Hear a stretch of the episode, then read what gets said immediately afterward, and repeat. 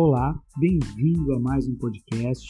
Hoje falando de Escola Bíblica Dominical, nós vamos tratar dessa lição de número 7, Cristo é a nossa reconciliação com Deus. Que está lá em Efésios, capítulo de número 2. Precisa entender o seguinte: nós estamos num caminho, trilhando um caminho de escalada. Nós iniciamos lá no pé do morro estamos subindo o mais alto morro do Novo Testamento. No começo, a gente começou falando de algumas coisas, traçando algum caminho, caminhando com o apóstolo Paulo sobre algumas coisas importantes da eclesiologia da igreja. Chegamos na última lição passada nas alianças, na importância das alianças, no prejuízo de não estarmos reconciliados com Deus, ou no prejuízo de não estarmos em aliança com Deus. A gente descobriu, logo quase chegando no topo do morro, que estar em aliança com Deus é importante porque Deus se relaciona conosco através das alianças. As alianças, elas são os contratos que Deus faz com o ser humano para que ele possa estar apto a se relacionar com Deus através dessa aliança, através desse pacto, através desse contrato. Na lição de hoje, nós chegamos no topo do mundo. É agora. Foi pesado até aqui, foi cansativo até aqui, mas agora você vai chegar no topo.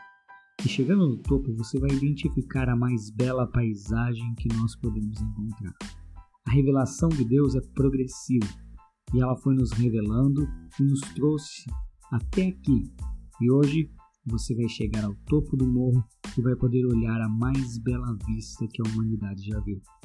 Por isso, essa lição 7, Cristo é a nossa reconciliação com Deus, é tão importante.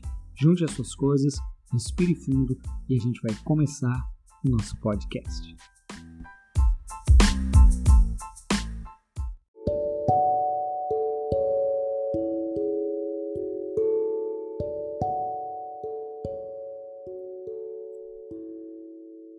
É importante você lembrar que nós estamos falando da carta de Efésios. A carta de Efésios, ela é a revelação da igreja. É a carta que fala que tem contém toda a teologia da eclesiologia da igreja, explica o que é a igreja, a importância da igreja.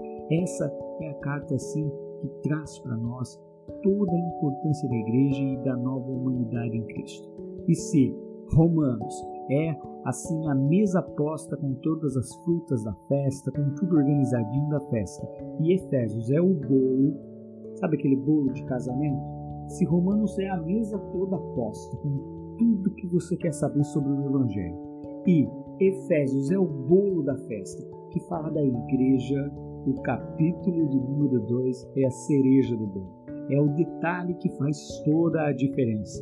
Porque é no capítulo 2 que a gente encontra ali grandes revelações do apóstolo Paulo para a nossa vida. Ele começa o capítulo 2 dizendo assim: ó, ele deu vida para vocês. Vocês estavam sob a influência de Satanás, estavam inclinados por pecado, estavam presos em culpa, vocês estavam mergulhados em muita coisa. E mesmo vocês estando assim, ele foi lá e resgatou vocês.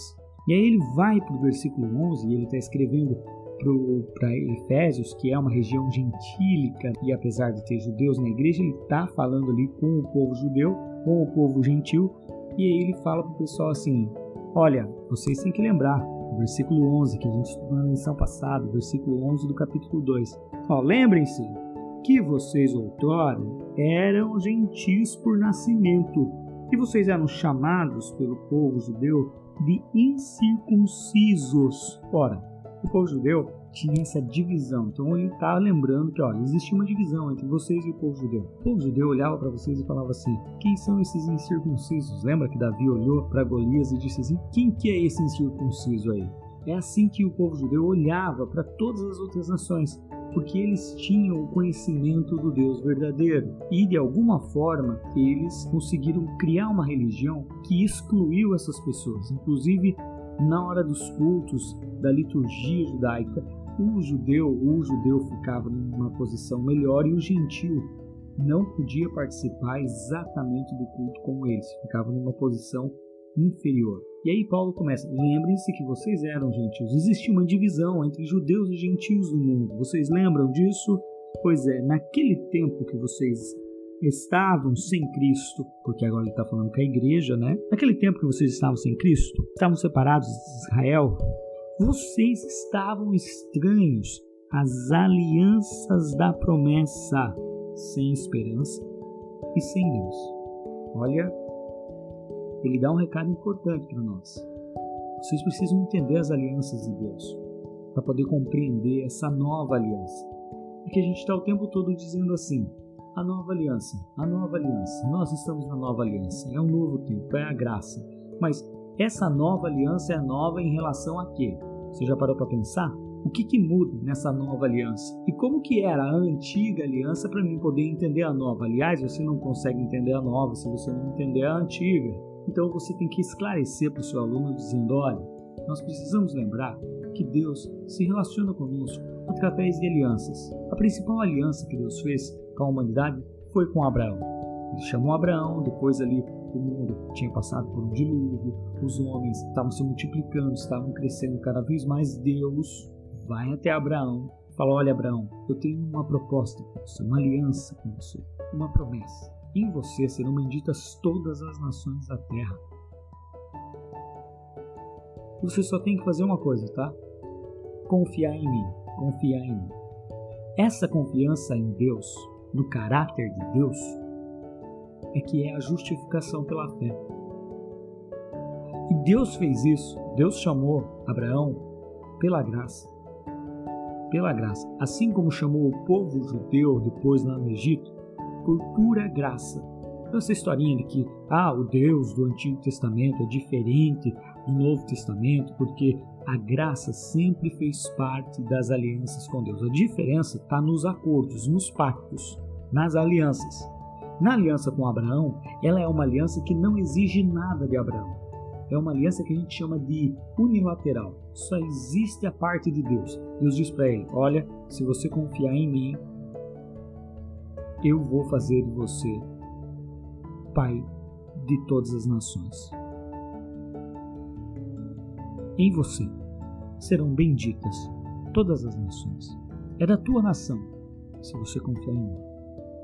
Agora, se você confia em mim, você tem que sair da tua terra, do meio da tua parentela e ir para uma terra que eu vou te mostrar, que vai se tornar depois a nação de Israel. Abraão topa o desafio. Topar esse desafio foi pela fé. E a fé não foi algo assim de Abraão. A fé não é algo nosso, entende? Não é algo assim, eu tenho fé. Não, não, não. A fé é a pura confiança em Deus. Então a gente precisa deixar claro isso, porque em todas as alianças com Deus, o fator fé é principal, é um ingrediente especialmente necessário, se não o principal, inclusive, para que você consiga compreender e viver e experimentar a aliança com Deus. Abraão experimentou essa aliança com Deus unilateral, que não exigia nada dele além dessa confiança no caráter de Deus. E nós temos a aliança abraâmica. Bom, depois a gente tem uma aliança que é a aliança davídica.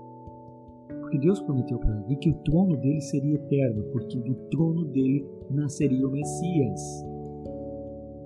E também Davi não precisava fazer nada. Inclusive, Davi pecou, errou, fez um monte de coisa. E a aliança permaneceu inabalável porque também era uma aliança unilateral. Mas a gente tem a aliança mosaica, que é a principal aliança do Antigo Testamento. A aliança mosaica ela não era unilateral, ela exigia do povo uma contrapartida.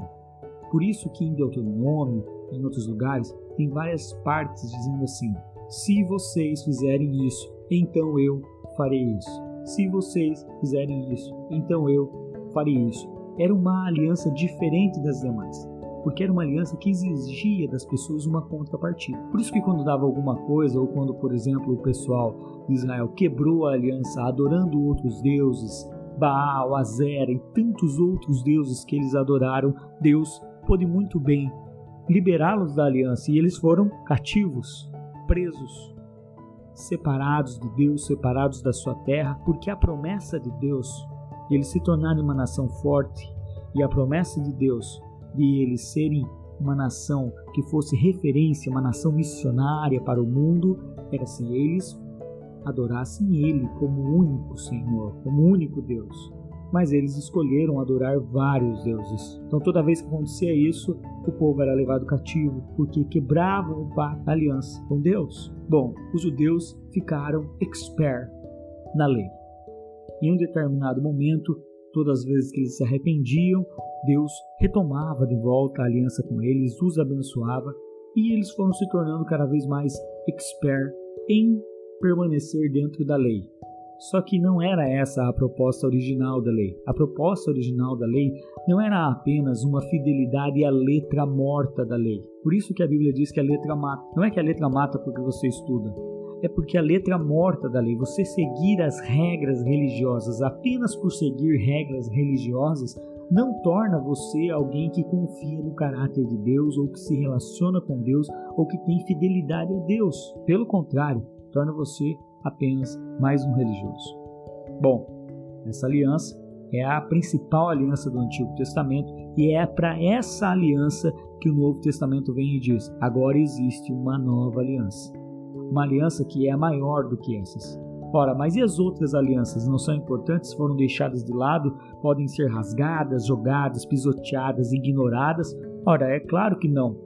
Porque em Abraão, que nós somos filhos de Abraão pela fé, é Davi que nasce o Messias prometido, porque afinal o menino que nos nasceu, o governo estava sobre os seus ombros. É a lei que mostra para nós os nossos pecados, como nós estamos mergulhados nos nossos próprios pecados, egoísmos. Lei, ela é como se fosse assim uma tomografia da nossa doença.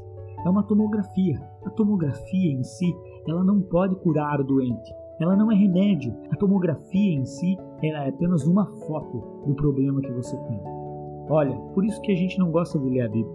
Por isso que nós temos dificuldades de ler a Bíblia. Porque todas as vezes que lemos, nós temos obrigatoriamente que nos deparar com essa radiografia, mostrando para nós esse vírus, esse problema, esse pecado que somos nós. Porque nós somos pecadores. E porque somos pecadores, cometemos pecado. Então, Cada aliança é importante no processo do crescimento e do conhecimento de Deus porque é uma revelação progressiva. Mas enquanto essas alianças estão acontecendo, Deus está profetizando uma aliança maior e verdadeira. Deus está profetizando uma aliança maior e verdadeira.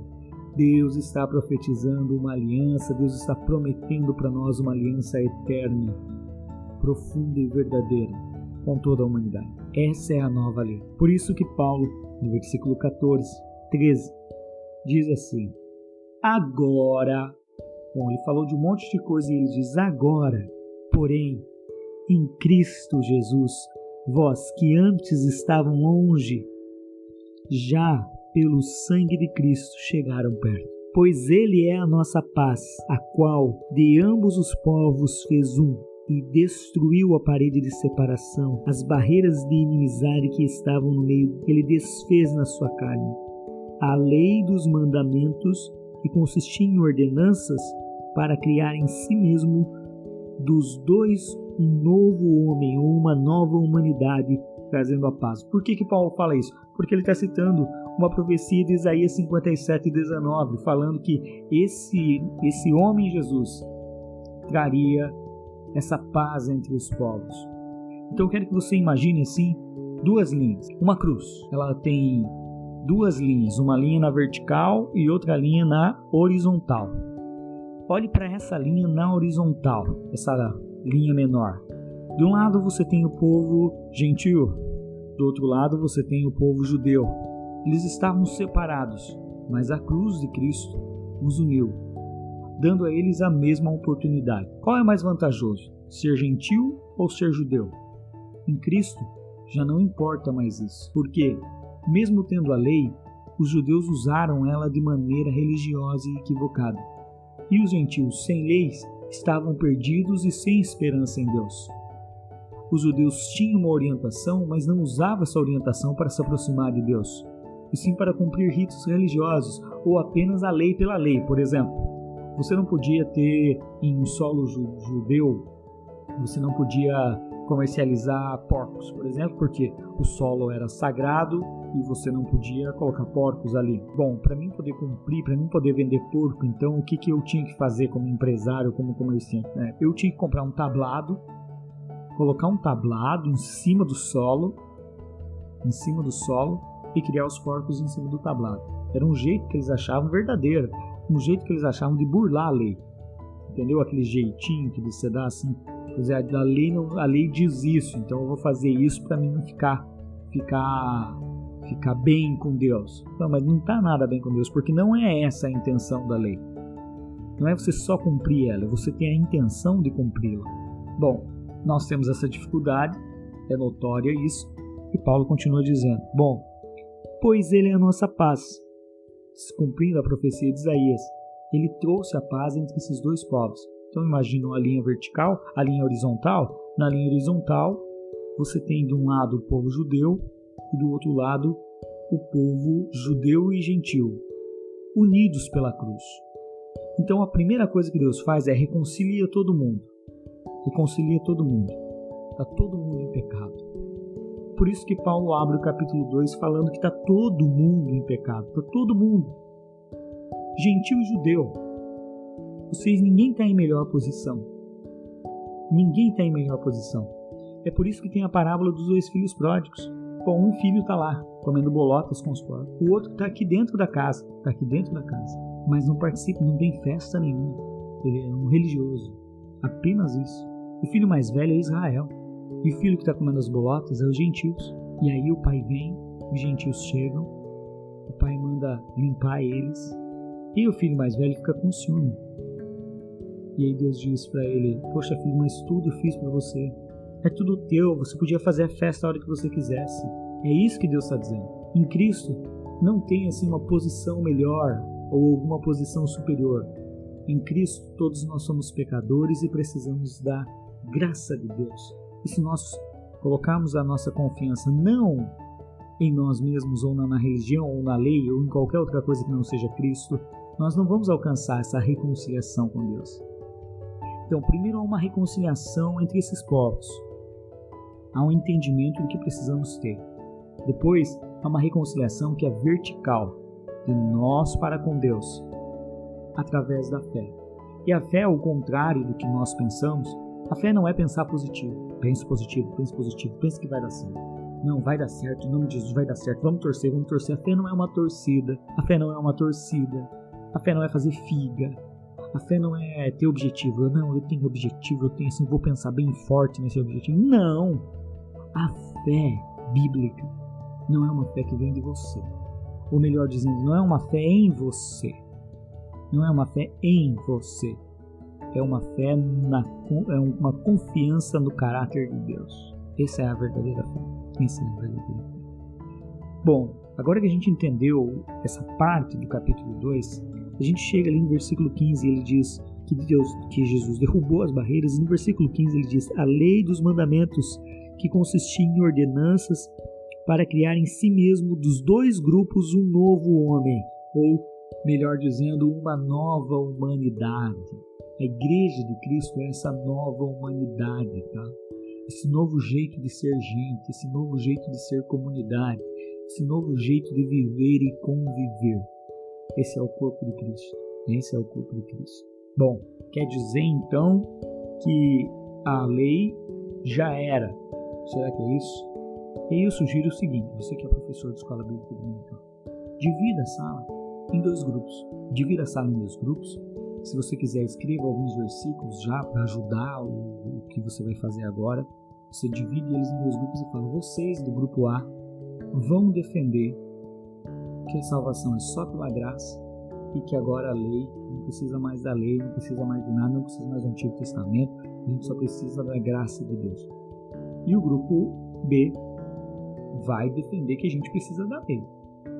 Vai defender que sim, que Jesus morreu para nós, mas que a gente precisa precisa da lei. A gente precisa da lei. Então vocês vão ali discutir isso ele separa os dois grupos, dá alguns versículos, por exemplo, que, que aquele versículo que fala que Jesus não veio para revogar a lei, mas veio para cumprir, entendeu? E aí você dar alguns outros versículos ali do livro de Gálatas para o pessoal que vai dizer que a salvação é só pela graça. E aí a gente vai ficar naquilo, a salvação é só pela graça, então quer dizer que eu posso fazer qualquer coisa. Onde abundou o pecado, superabundou a graça. Quer dizer que quanto mais pecado eu tiver, mais graça eu vou ter. É assim que funciona. E aí você gera uma discussão, deixa o pessoal fazer aquele conflito, claro que é uma coisa saudável. Aí um pessoal vai pegar uns versículos e vai dizer: não, mas a gente precisa aqui, porque a lei mostra para nós uh, os nossos pecados, nós precisamos seguir as regras, tem que seguir as regras. E o outro pessoal vai dizer: não, a gente não precisa seguir as regras porque é pela graça tal. E deixa o povo discutir. Porque a ideia é a seguinte: Paulo, concorda ou não concorda com a lei? A lei é importante, não precisa mais da lei? É essa a discussão. A discussão é isso. Precisa, é importante a lei? E na medida que os alunos vão falando, você vai questionando. Quando o pessoal da graça começar a falar que é só pela graça, você já vai questionando, dizendo ali, tá, é mais pela graça, mas então quer dizer assim que é, não é mais pecado, irmãos? Não é mais pecado? Sim, ah, não, é pecado. Mas veja bem, é pela graça. Só pois é, mas se não precisa mais da lei, então não precisa, não precisa nem ensinar a lei para as pessoas. Não precisa ensinar, porque se a gente ensinar o Antigo Testamento é lei. Então não precisa ensinar o Antigo Testamento. É isso que vocês estão dizendo? Não, não é isso que a gente está dizendo. Falei, então precisa da lei. Daí eles vão dizer, não, não precisa da lei, porque agora é a graça. Você entendeu? E essa dicotomia que a gente precisa resolver nessa escola dominical. Porque a lei, ela era dividida na lei civil, na lei cerimonial, na lei moral. Agora, a lei moral, ela mostra para nós os nossos pecados. É aquela tomografia que eu falei para vocês. Agora, o que que, o que que é qual que é a parte da lei que foi eliminada? A cerimonial e também a civil. Então, nós chegamos numa parte importante da lição para compreender que essa revogação, essa revogação é das leis cerimoniais e das leis civis, que foram todas cumpridas por Cristo. Cristo cumpriu todas elas, mas nós não precisamos mais fazer sacrifícios no tempo, que é o grande problema do povo judeu. O povo judeu está esperando o Messias chegar e não aceita Cristo, e eles ficam muito preocupados porque eles não conseguem cumprir mais as leis cerimoniais, não conseguem cumprir é, as leis civis. Bom, a partir disso, a gente gerou aquela discussão e aí você vai explicar. Bom, eram 613 leis. 613 leis. Era, eram ali leis civis, leis cerimoniais e leis morais. As leis morais, elas são imutáveis. Leis que falam sobre o pecado. E aí é importante a gente entender que o pecado, ele é pecado não porque assim, porque muda o amor de Deus por nós. Toda vez que você peca, você perde a salvação? Não mas toda vez que você peca, você se embaraça, você se enrola, você fere você, fere as pessoas que estão próximas de você. Então o pecado é um problema porque ele é um problema para você. Não muda o amor de Deus por você. Deus sabe que você é pecador e comete pecados.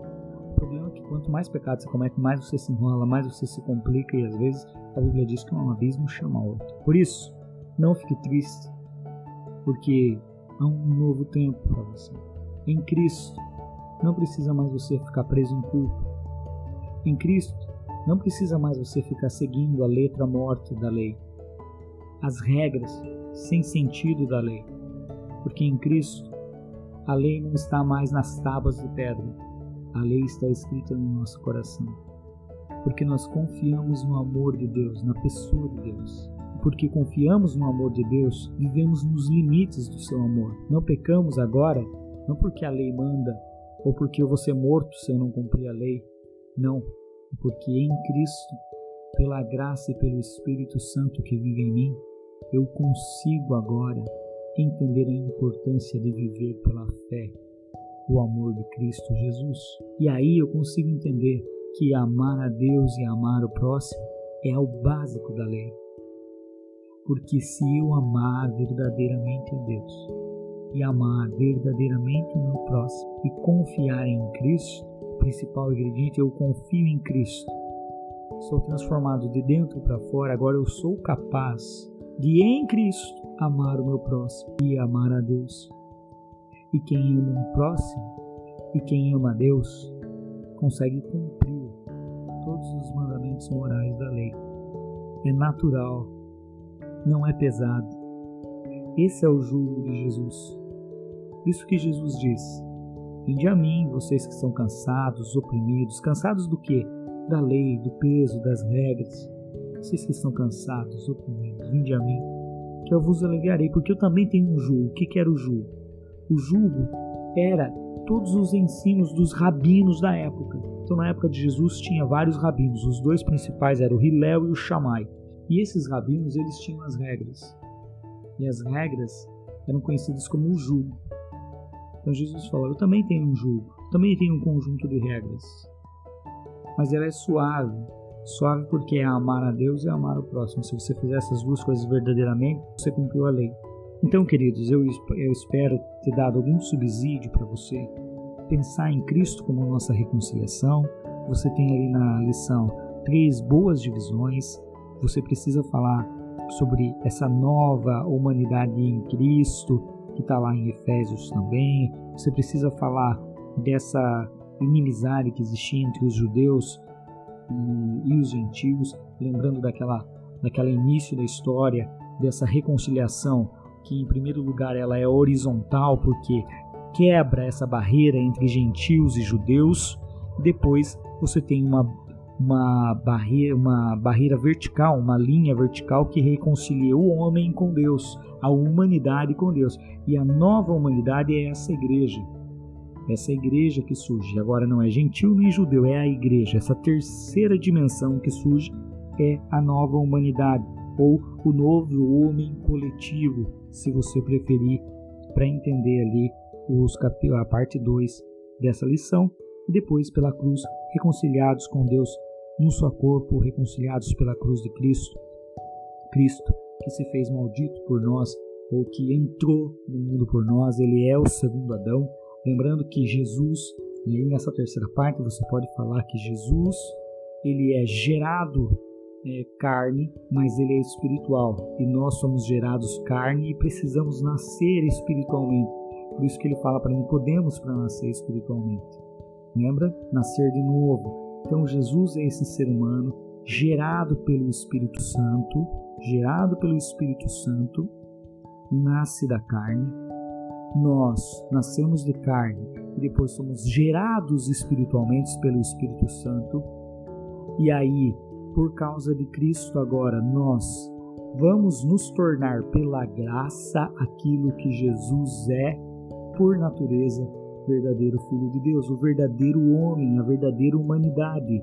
Jesus é essa verdadeira humanidade, o verdadeiro Adão, o verdadeiro Filho de Deus. Jesus é o verdadeiro Filho de Deus, porque ele nasce e é gerado do Espírito, então ele é o verdadeiro Filho de Deus. E em Jesus, colocando a fé em Jesus, nós também temos a oportunidade de sermos gerados pelo Espírito Santo e nos tornarmos verdadeiros filhos de Deus, não da vontade da carne, mas da vontade do Espírito. Isso é maravilhoso. Isso é maravilhoso. Gente, como isso é maravilhoso, porque nós vamos nos tornar pela graça, pelo favor imerecido de Deus, aquilo que Jesus é por natureza, e é por causa desse Jesus que é o segundo Adão que cumpre a vontade de Deus, que morre sem pecado, e o salário do pecado é a morte, ele não pode ficar morto, ele ressuscita. E é em Jesus que toda a humanidade ressuscita, uns para condenação e outros para a salvação de Queridos, Deus abençoe e até uma próxima lição. Um grande abraço.